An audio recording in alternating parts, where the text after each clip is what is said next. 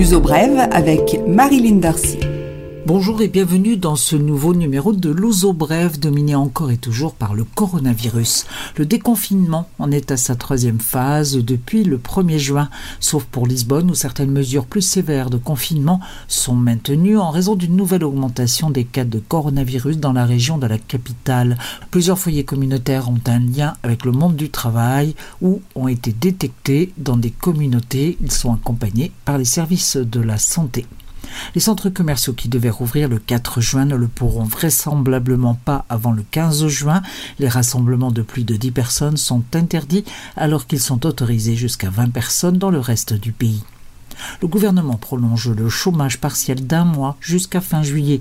À partir d'août, les entreprises seront encouragées à admettre à nouveau du personnel. Elles recevront une prime de 635 euros, le salaire minimum par travailleur admis au travail avec la garantie du maintien du contrat durant deux mois. Le gouvernement va plus loin puisqu'il propose aussi de rajouter deux autres salaires minimums si l'entreprise garantit six mois de contrat supplémentaires. Par ailleurs, dès le mois d'août, les grandes entreprises devront à nouveau payer l'intégralité des cotisations sociales, alors que les petites et moyennes entreprises ne paieront que la moitié de ces cotisations, et cela jusqu'à décembre 2020. Le programme de relance économique approuvé par le Conseil des ministres prévoit différentes mesures d'aide. Le versement d'une prime, comprise entre 100 euros minimum et 350 euros maximum, aux travailleurs pour un mois de chômage partiel. Les travailleurs de la culture recevront, eux, entre juillet et août, 1134 euros les lignes de crédit pour les entreprises sont portées à 13 milliards d'euros. Les entreprises qui en ont bénéficié peuvent renouveler la demande, mais elles ne seront pas prioritaires. Les entreprises qui, elles, ont perdu 20% de leurs recettes seront exemptées de 50% du tiers provisionnel pagamento pour conta en portugais sur l'IRC, l'impôt sur les entreprises. En cas de perte équivalente à 40% ou si sont concernés des établissements d'hébergement et des restaurants, l'exemption sera totale. 90% des entreprises de l'hôtellerie ont eu recours au chômage partiel. Selon l'enquête menée par l'Association des hôteliers, les pertes de recettes sont comprises entre 3,2 milliards et 3,6 milliards d'euros sur l'ensemble de l'année. Les réservations enregistrées ça et là sont considérées comme des bouées d'oxygène par l'association professionnelle du secteur, mais sans capacité d'inverser la tendance négative. Le 6 juin marquera le début de la saison balnéaire et les règles à respecter pour fréquenter les plages.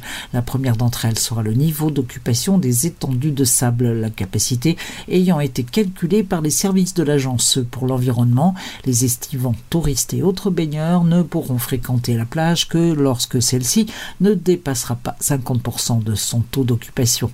En principe, les plages devront signaler ce niveau de remplissage de vert pour un tiers de l'occupation, au jaune pour les deux tiers et rouge pour une occupation totale.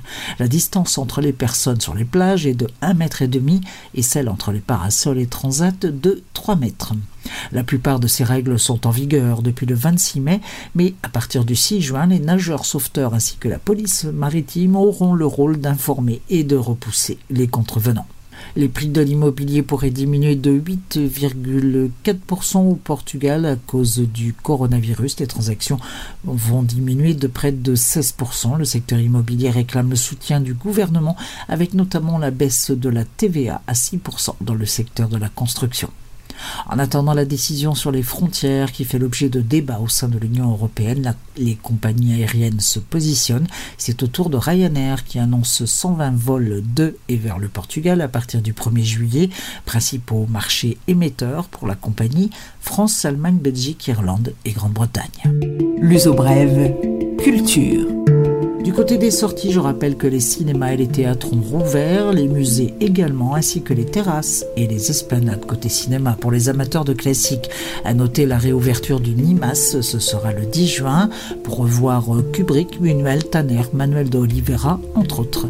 Le festival Jardin ouvert, qui permet de découvrir des jardins mal connus ou même insoupçonnés, publics ou privés, ce sera pendant deux week-ends, les 18 et 19 juillet et les 25 et 26 juillet. Le festival cherche des volontaires pour accompagner les visiteurs. La sélection se fera jusqu'au 22 juin. Le programme sera annoncé ultérieurement.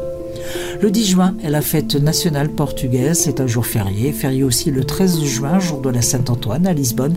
Cette année, pas de défilé des marches populaires, pas d'arrayal ni de flonflon, toutefois des initiatives ici et là, comme celle de Voz do Operário qui annonce l'ouverture de son espace le 8 juin, le Beco de Lisboa, le passage de Lisbonne est, après tout, un restaurant. Cela se trouve à Grassa. Ce numéro de Louzo Brève est maintenant terminé. Je vous retrouve la semaine prochaine. D'ici là, prenez soin de vous et suivez mes points infos sur Facebook.